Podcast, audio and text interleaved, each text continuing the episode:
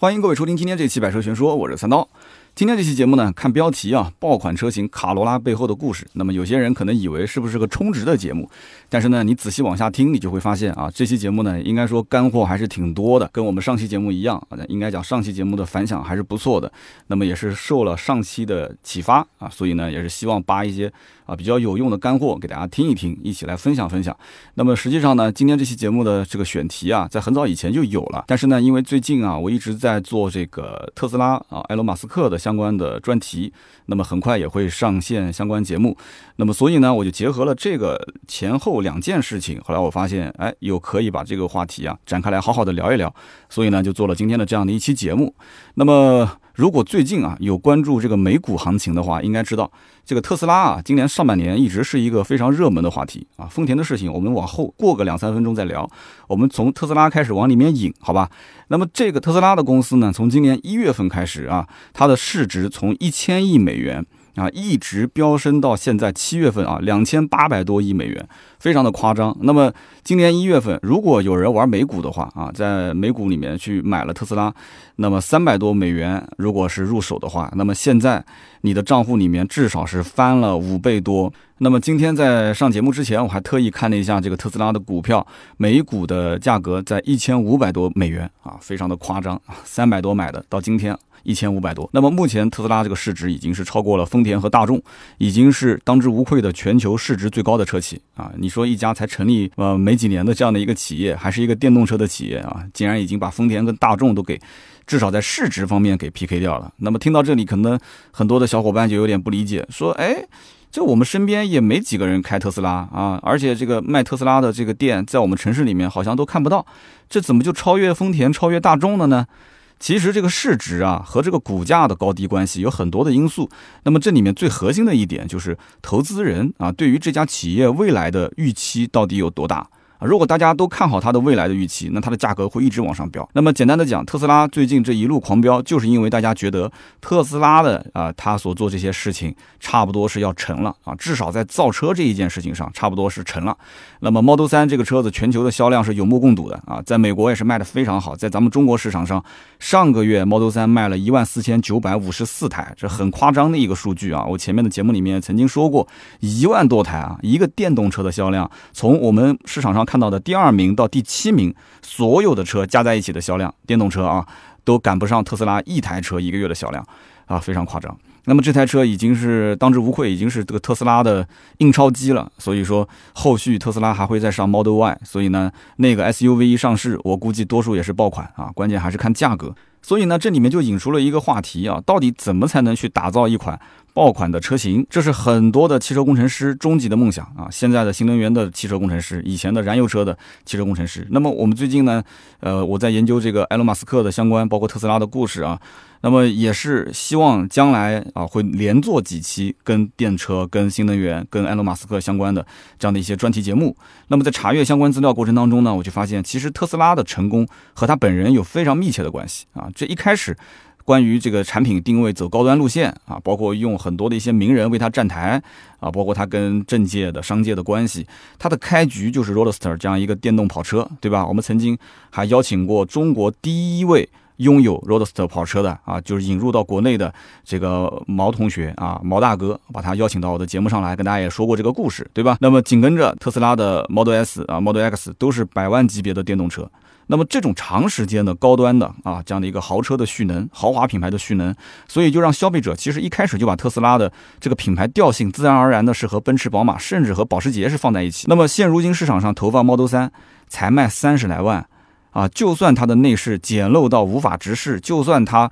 单靠一个特斯拉的标，单靠一个中控的大屏啊，那套系统，仍然有无数的电动车的粉丝会认为这就是代表着未来的车，这就是代表着未来的出行方式。所以很多的一些富人的小区里面。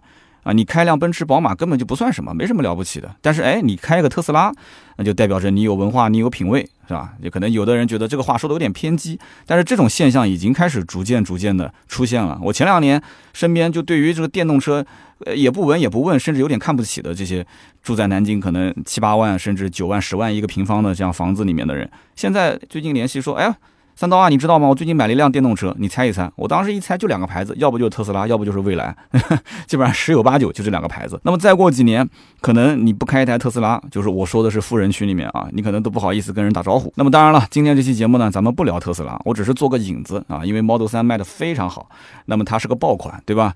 那么后期我们会用很长的篇幅来聊一聊啊这一家非常神奇的企业。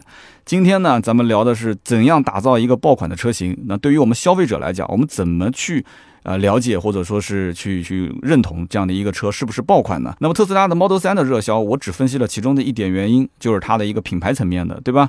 那么实际上一款车它要有持续的并且稳定的代际的一个传承啊，一代、二代、三代、四代、五代，那么它才能保证。这个代代都是爆款，长盛不衰，而且每一代的品质一定要很稳定啊，而且都要有亮点。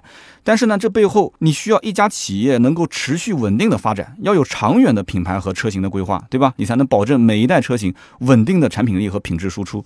现在很多的电动车企业可能开着开着没几天，这个就传出负面，然后开着开着开着，这个品牌可能就没了啊。所以呢，我们就可以好好的聊一聊，那么汽车史上销量最大的几款经典车型。那么都是一些家喻户晓的车型啊，排名第一的就是我们今天要聊的卡罗拉，一九六六年诞生，那么到今天算起来已经五十四岁了，也算是一个中青年吧。五十四岁算老年吗？中青年吧，应该。中国的汽车工业其实可能都没有这款车的车龄长啊。卡罗拉的历史总共是销售出了四千七百多万辆，四千七百多万辆啊，什么概念？那么至今没有任何车可以撼动卡罗拉全球销量王的这样一个称号。那么其次呢，大众的甲壳虫和高尔夫这两款车也是销量非常惊人啊。高尔夫基本上就快赶得上卡罗拉了，高尔夫是累计销售四千多万辆。那么这个甲壳虫呢，稍微少一点啊，两千三百五十多万辆，也非常厉害了。那么甲壳虫诞生的时间比较早啊，一九三八年，所以可以说甲壳虫就是汽车界的活化石。那么放到今天来看，其实还有很多人喜欢这个车，也就是前两年甲壳虫刚刚停产，但是其实现在你要去找，还是能找到，还是能买到，只不过可能这个排放标准不符合国六啊。那么高尔夫呢，是一九七四年诞生啊，一九七四年算下来的话，也三十多年了啊，也是代代都非常经典。虽然说在这个全球市场也出现过这个 DSG 的一些小问题，但是呢，到目前为止来看啊，它仍然是全球最畅销的两厢车型之一。那么还有一款车，大家也很熟悉啊，是这个日系的 GoDM 的一个代表作，就是本田的思域。一九七二年诞生，累计销量也是两千多万辆，也是全世界各个角落都能看到的一个街车。那么今天呢，咱们就只以卡罗拉这一款车型为例子，我们可以展开来聊一聊，到底爆款车型是怎么诞生的？就这款车到底为什么那么受欢迎啊？我们一起分享一下啊。那么这背后到底有哪些秘密？那么其实，在刚刚提到的这些车型里面，我们都知道，甲壳虫呢，是因为它设计很有特点，对吧？买的就是它的一个造型。那么这个高尔夫呢，它有 GTR，有 R 系列高尔夫 R。所以它的性能版啊，可以说是威震天下。那么思域呢，它有 GoDM 这样的一个传奇故事，我们之前也聊过，对吧？再加上有思域 Type R，对吧？纽北最速的前驱车啊，这样一个牛叉闪闪的一个称号。那么相比之下，卡罗拉应该算是最无聊、最没有看点的车型了，是吧？虽然可能有人讲不对，对吧？头文字 D 里面的那个 A 一八六，那就是卡罗拉。可是这个 A 一八六是卡罗拉，又有多少人知道呢？哈。那么其实奇怪的是什么呢？就是卡罗拉它一直都是全球畅销车排行榜第一名。那很少当第二啊，基本上都是常年第一。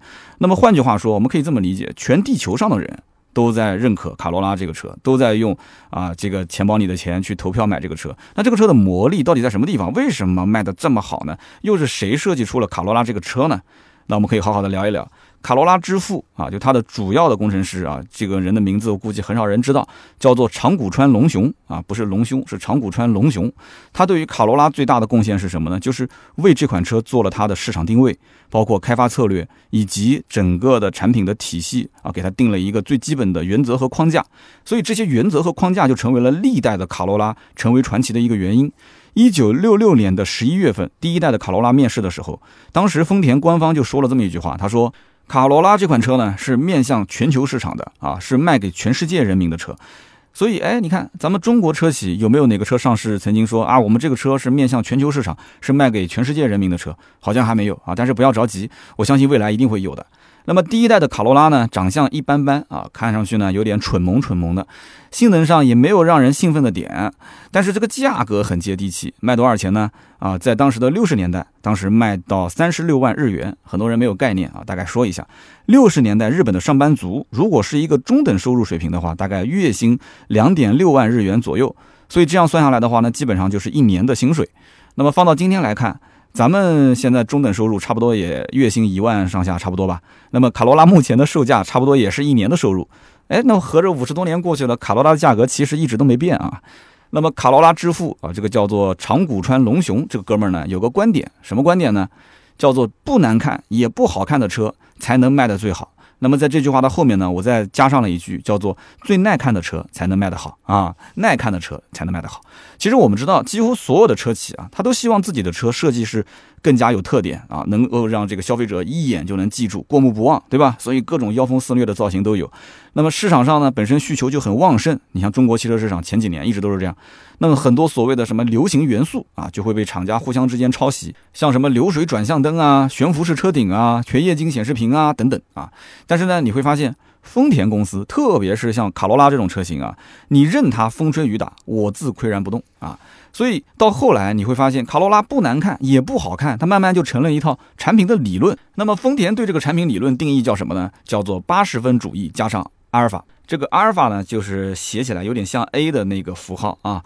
那么其实这个理论啊，也没那么深奥，就有点像咱们说的这个水桶原理啊，水桶理论。也就是说，汽车要在外形、动力、操控、舒适、空间、配置各个方面，每一项只要取得八十分以上就可以了。那么产品呢，它是要侧重它的全面性和它的均衡性。那么这个阿尔法是什么意思呢？阿尔法是指每一代的车型必须要选择一到三个点作为它的实际的闪光点啊，也就是卖点，然后作为重点打造的对象。比方说，可能这一代突出空间啊，这一代突出设计感，这一代突出它的主被动的安全性啊，用它来作为特色打造。哎，我觉得这个很有意思。不仅仅是造车，我觉得在育人方面啊，这个也是给我很有启发。啊，我对我们家女儿其实也是这个要求啊，不要考一百分，你差不多能考个八十五到九十五就可以了。结果那天我家媳妇儿听到了我说这句话，把我臭骂一顿。我媳妇儿跟我讲说，你平时就是不关心她的学习啊，说他们班的平均成绩是九十五分以上。我当时我的头上一滴一滴汗啊就下来了，所以我最近确实要多多关心我们家女儿，多多陪陪她啊。平均分九十五分以上，我的天，怎么跟这个驾校考这个理论考试一样啊？那么。这样一来的话啊，没有明显短板的这样一个卡罗拉就诞生了。啊，在这么一个原理之下，那么再回到咱们中国市场去聊一聊，你看，其实十万块钱左右的一个入门级的轿车，每个消费者几乎都是按照每一门都八十分的标准来选车的。啊，你不要不相信，你不要说啊，我好像我对什么什么有特别的要求，其实所有人都是这么想的，他是什么功能都想有。对吧？安全性啊，包括它的这个经济性啊，包括它的保值率啊、空间啊、动力啊，他门门都想好。但是门门其实能达到个八十，他心里已经很满意了，对不对？只要差不多就 OK。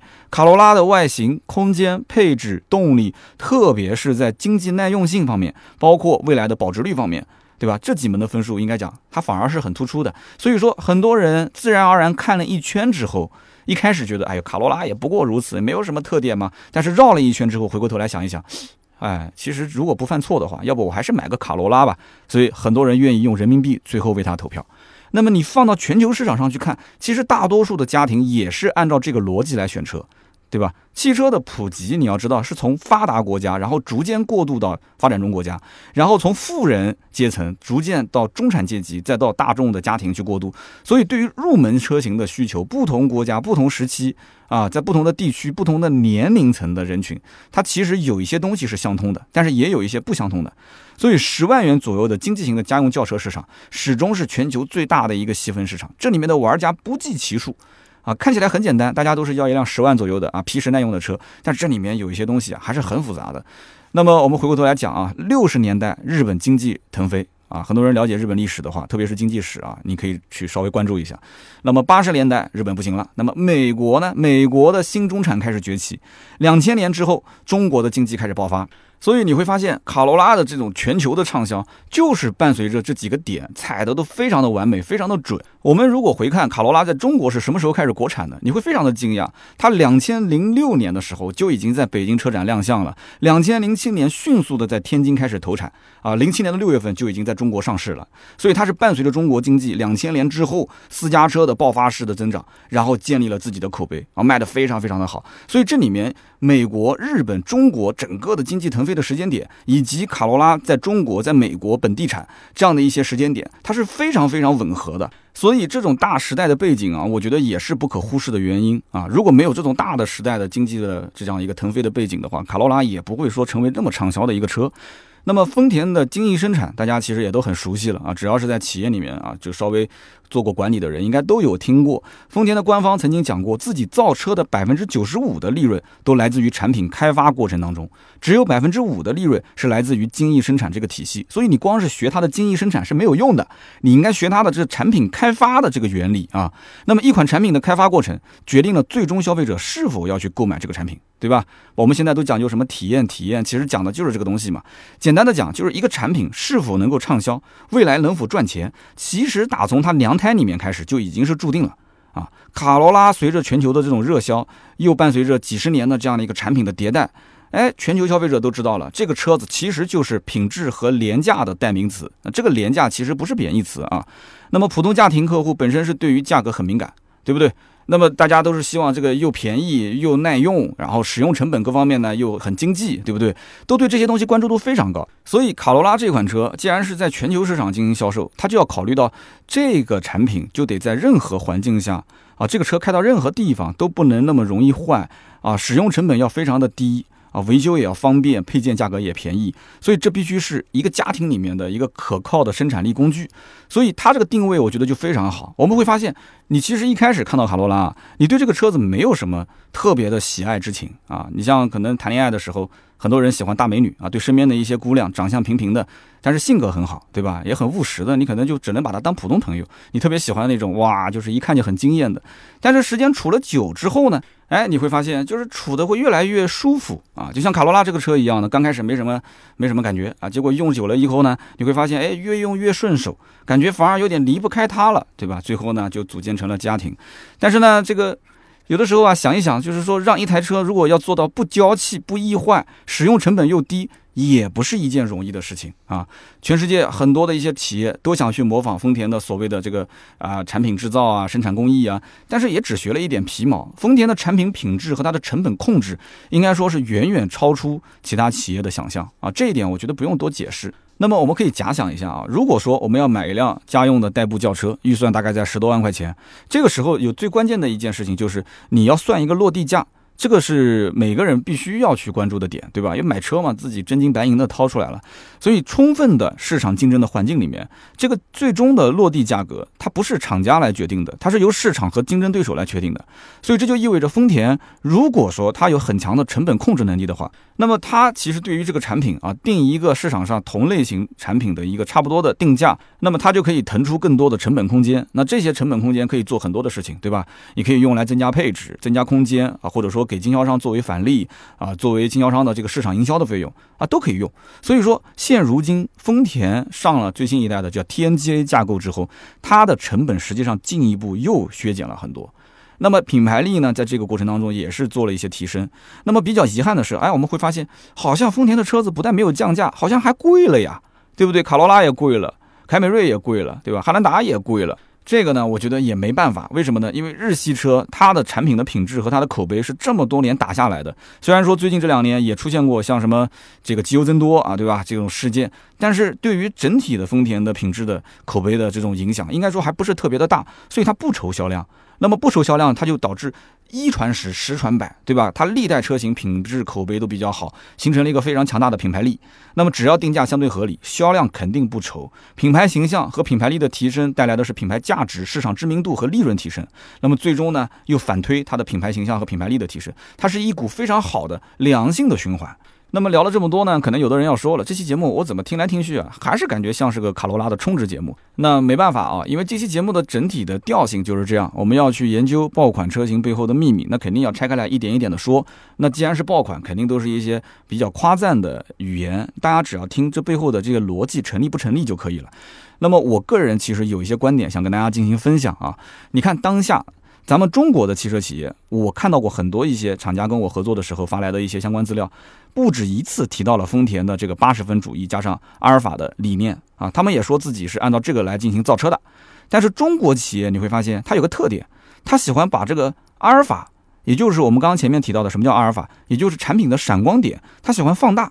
不停的放大、放大、再放大。你看中国的企业永远都是增长、增长、再增长，也不知道什么时候增长到什么一个位置才能到头啊，反正就是不停的增长。但是日本的企业它会选择收，它不会不停的往外放。这就是一个最大的关键点啊，就是你要学会什么是你的个人能力的边界，是你的企业的边界啊，不是说你不增长，你的企业就要死了，对吧？就活不下去了，也不是这样的。所以呢，就是留一点啊，留一点白，这个是很关键的。所以你会发现，这个中国很多一些汽车生产企业生怕一个闪光点不够。所以呢，它就要多个闪光点，然后每个闪光点呢，再通过营销包装，最后出来就感觉就是个噱头，其实还挺好的，对吧？但是感觉到最后讲出来就变成个噱头。其实这里面我觉得上汽像名爵、荣威就特别，其实车子不算差，对吧？挺好的，但是呢，哎。营销出来之后就有噱头，但是最近这段时间我发现好像风格有点变了啊，没有以前那么高调了。这个噱头真的没有必要，反而是减分的。那么丰田卡罗拉在设计之初，明显有很多地方它都是往回收的，啊，它不追求说我一定要比别人强，比别人好，怎么怎么怎么，它很多地方，比方说性能、空间、配置，它都是收着去进行设计的。啊，去定位，所以说中国的车企的产品，这就是我想分享的。它很多东西太往外放了，性能参数放大很多，空间放大很多，配置放大很多，设计放大很多。那有人可能要说了，如果没有明显的优势，没有明显的特点，那中国品牌的车子怎么卖呢？大多数人也不会去选择呀。哎，对了，那这个问题啊就出在这里。所以我们下面呢也展开来稍微聊一聊啊。那么，因为这个卡罗拉的目标客户是全球的普通的家庭用户，对不对？所以这个群体年龄跨度非常大，地域跨度也很大，文化也背景也不同，对不对？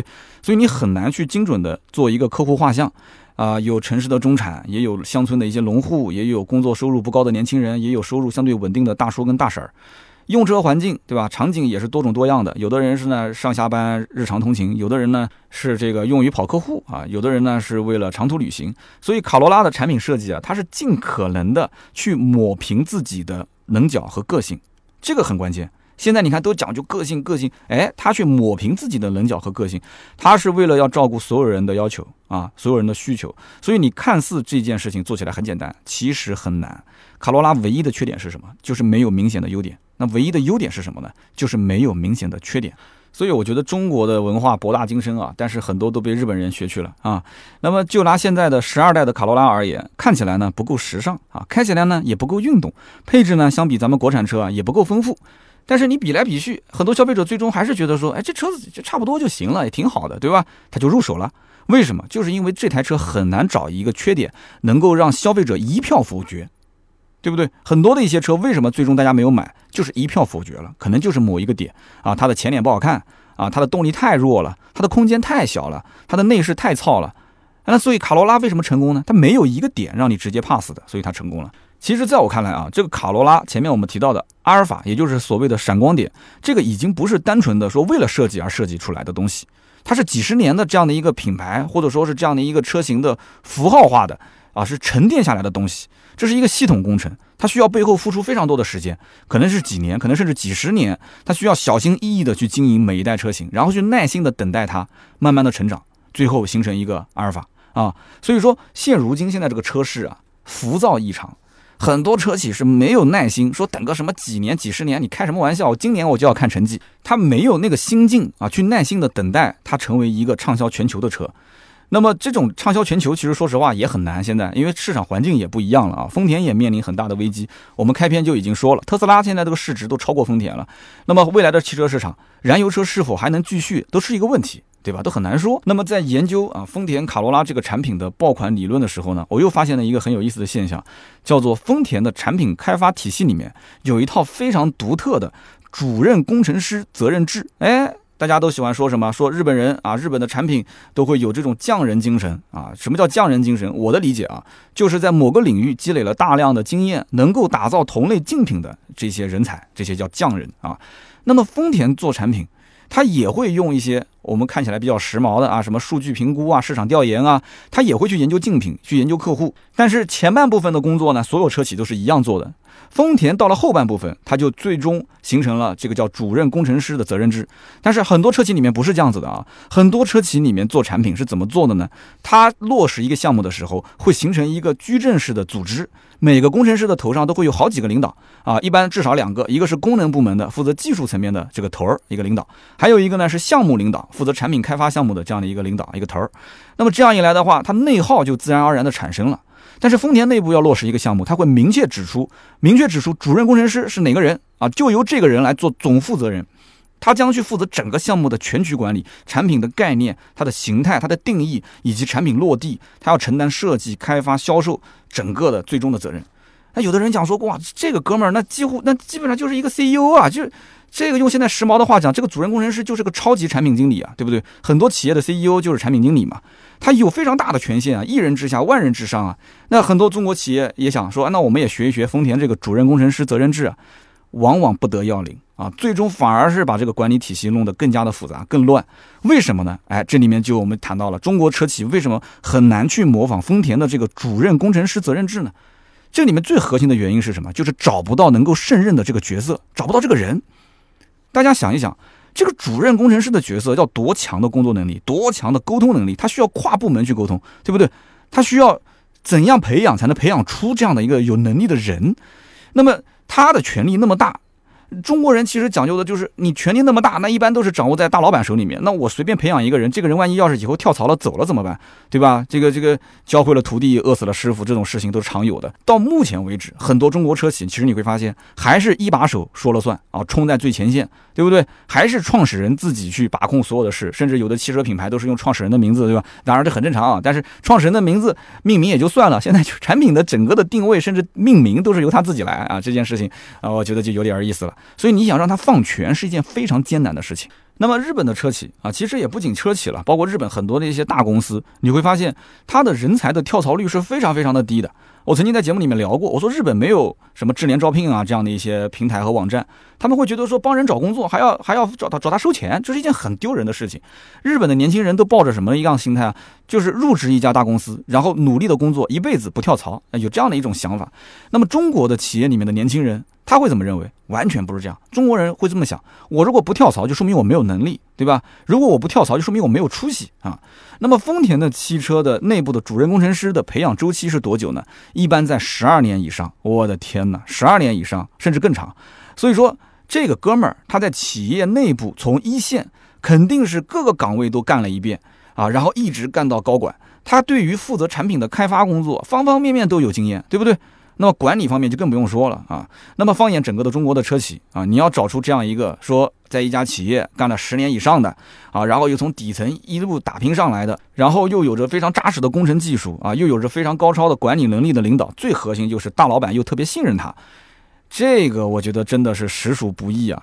那么不仅如此，主任工程师。他还需要有一个能组织团队的这样一个能力啊，他需要去抽调人手，组建一个这种高规格的规划团队，从市场的营销人员到造型设计到工程开发人员，全都是。应该讲，这个企业里面最顶尖的人才，他后期还要解决技术问题、设计问题、成本问题、市场上一系列的问题，他是一个系统整合的一个角色，要跨各种部门去协调工作，那真的是比大老板还要忙啊！他天天忙成这个样子，其实，在中国的企业里面，你如果有这样一个人忙成这个样子，那肯定上面大老板就给你干掉了啊，因为你太有能力了嘛，对吧？所以说，在咱们的这个中国车企里面啊，真的是站队现象很严重。啊，各立山头，在这种环境下根本无法实现啊，至少大部分车企是无法实现的。那么聊到这里的话，我觉得咱们也差不多啊，讲清楚了关于丰田卡罗拉这款车畅销全球，它的背后到底有哪些秘密？在产品的开发之初做好定位，对吧？然后坚持八十分，加上阿尔法的这个原则，保证稳定的产品品质和口碑，你就静静的去等待啊，用心的去经营。然后呢，根据大环境的变化，分析客户的需求，再做进一步的产品的完善。啊，那么在生产制造过程当中呢，哎，培养出自己优秀的主任工程师，想办法让他不要走啊，不要离职，然后呢，给他充分放权，贯彻最初定下的产品规划，由他一个人来进行承担责任啊，让产品最终真正上市的时候就不走样了。其实丰田不只是卡罗拉一款车畅销，我前面也说了啊，你看看目前市面上的那些遍地开花的畅销车，卡罗拉、雷凌双车，对不对？凯美瑞、亚洲龙。汉兰达啊，RAV4、威兰达这些车，个个都非常好卖，所以每一款车其实都可以套用我们今天聊到的大多数的理论。所以开篇的时候我们提到了特斯拉，那么有人可能要说了，说这个特斯拉肯定不会像丰田这样用那一套逻辑，是不是？其实你要真的了解恩隆马斯克他走的这个路线，跟丰田非常相似啊，只不过在电动车的领域呢，它用了另外一种方式呈现了而已。那么后期呢，我也会在特斯拉的专题节目里面跟大家好好的去聊一聊啊，我对这家企业的一些评价。那么关于埃隆·马斯克的一些平生的故事呢，我也会跟大家好好的说一说，很有意思。那么今天这期节目呢就到这里啊，感谢大家的收听和陪伴，也欢迎各位留言评论，聊一聊你心中的丰田汽车，聊一聊呃，如果你是卡罗拉或者是丰田的车主的话，也可以说说自己的用车感受，当时是为什么想到买这个车？我节目里面说的这些点有没有说中你？那么留言评论是对主播最大的支持，我们也会在每期节目的下方抽取三位，赠送价值一百六十八元的芥末绿燃油添加剂一瓶。那么下面呢是关于上期节目的留言互动。上一期节目呢蹭了个热点啊，关于这个三幺五的晚会上，就是呃宝骏五六零的双离合变速箱出故障啊，然后呢我就看到很多人留言啊，很多大神评论区，大家一定要好好的看一看，很有意思。那么其中有一位叫做五菱宝骏陈博啊，这应该是一线的销售。他说：“三刀你好，我是一线的五菱宝骏的销售，听节目三年了，学了很多知识。五六零跟七三零啊都有部分车型装了 DCT 的变速箱，因为售价相对比较高，所以呢其实卖的是比较少的。这个 DCT 的变速箱的故障率啊确实比较高。去年工厂发过通知啊，让这个客户回厂免费更换新的变速箱。那么这两年呢，宝骏因为这个 AMT。”和 DCT 的两个变速箱啊，这个专配工艺确实是有问题，导致用户体验和口碑非常不好。那么严重的影响到了五菱和这个宝骏的品牌。那么以前大家还觉得说挺皮实、挺耐用的，那么现在就出了一些问题。但是我个人觉得，这个厂家也是受市场和用户的影响，用户不愿意为这两个品牌花更多的钱，所以厂家只能在生产成本上去做节省。那么再通过营销啊、培训啊各种方式，希望经销商的销售去引导客户去认可。所以在我看来，其他的品牌也大部分如此。那么现在卖车造车其实利润都很低，工厂不做研发，所以最后是恶性循环。那么这样的汽车行业其实也得不到更好的技术发展，很无奈。你看，其实这段话跟我今天的这个丰田的卡罗拉的爆款逻辑啊，也是很吻合的。大家可以细细的品一品。那么下面一位听友叫做徐佩东，他说。三刀，你文中讲的这个失效等级啊、频度，汽车工程领域叫 FMEA 啊，失效模式和后果分析。实际上啊，指导前期设计和生产过程的分为三个评价维度。那么你其中提到了包括严重度啊、频度啊、实际还有探测度。那么每一个都分十个等级。那么探测度呢，实际上就是考虑到这个问题容不容易被发现啊。就比方说这个发动机的活塞主推力面，它的磨损就是一个很不容易被探测的问题。那么另外就是每个厂家都希望遇到问题的时候，这个能给客户得到一个满意的结果。但是呢，也会看到就是 4S 店啊，经销商它的整体的服务质量是参差不齐的。所以说，这个各方面吧，也也有可能是对于经济利益的这个权衡和考虑，就导致这个在实际操作过程中啊，有很多的约束力啊，频繁的更换原厂的这个厂家配件，其实厂家也很受伤啊。所以这就是 FMEA 存在的原因啊，需要通过这个等级去区分，用在下一代产品的设计和生产过程中啊，避免啊出现更多的问题啊。这个应该讲很专业啊，徐佩东，非常感谢你的补充。那么下面一位听友叫做 Nice to meet Hugh，他说三刀这期节目我听了两遍啊，我还做了一点点笔记。说今年呢我有计划要买车，我看中了几款车，正好都是上汽的啊，可能是因为我要图便宜吧，优惠幅度很大。那么最近呢我最终选来选去啊，看中这个名爵六这个车呢，正好是从上一代我就开始关注，但是呢双离合变速器上一代是干式双离合，我不太能接受。那么这一代我看了一下啊，它是一个湿式双离合变速器。那么三刀，你在节目里面也提到了名爵六这款车啊，也提到了这个变速器，所以我很想知道，就是这个双离合变速箱是不是一个新的产品？它到底稳定性怎么样？能不能解答一下？那么上期节目呢，提到上汽啊，也提到了名爵六这款车，所以我看到评论区也有不少人在问啊，说这个车子到底变速箱怎么样？那么我最近呢，也是在寻求厂家的帮助啊，希望能提供一些内部的资料，我想多去研究研究，就是关于它的新款的这一个湿式双离合变速箱跟之前的一些改进的点在什么地方。那么你要说它的耐用性到底怎么样，真的不好说，因为它才刚刚上，用在名爵六的这个产品上。如果你实在是担心，那肯定至少是要观望一年左右，对吧？我觉得半年左右都不一定能看出问题点。你看很多的那个像宝骏的双离合变速箱，呃，一七年买的，到一九年才出问题。所以你想一想，这什么个概念？那有的问题它不一定是马上就能呈现。但是呢，据我到目前了解到的一些相关信息，我觉得双离合变速箱对于上汽来讲，它其实想做好是很简单的，因为之前出的这些问题点，呃，是非常明显的，它也找出来了。